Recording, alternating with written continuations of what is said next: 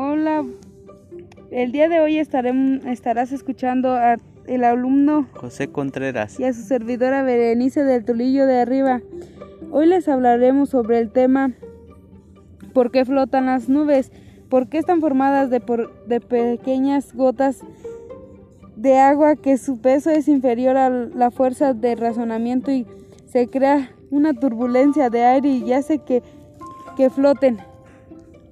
¿Por qué crees que pasa este fenómeno? Bueno, pues yo creo que pasa porque las moléculas del aire son, son menos pesadas y estas crean pues una turbulencia de aire y son las que pues hacen que rodeen las nubes.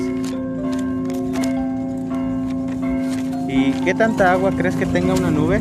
La cantidad de agua líquida de una nube tipo cúmulo tiene entre 0.25 y 0.30 gramos y es el valor más alto, lo cual por cada metro cúbico de nube tenemos 0.30 gramos de agua.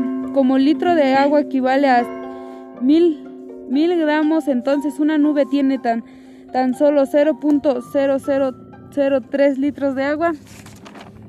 Ok, lo que más me pareció, este, lo que más me gustó de este tema, pues es el cómo están conformadas las nubes y claro, cómo es que sus, moléculas este, se van conformando para que éstas sean menos pesadas y floten. ¿Por qué es interesante el tema? Bueno, pues porque nos habla de, de la cantidad de agua que tiene las nubes. Y los datos que, que más me parecieron curiosos a mí fue este pues cuánto cuánta agua es la que tiene una nube, ¿no? Porque pues esa pregunta sí jamás la habíamos escuchado, claro. Y pues hasta el día de ahora nos dimos cuenta cuánto es exactamente lo que, lo que tiene de, de agua una nube. Y pues esto sería todo de nuestra parte.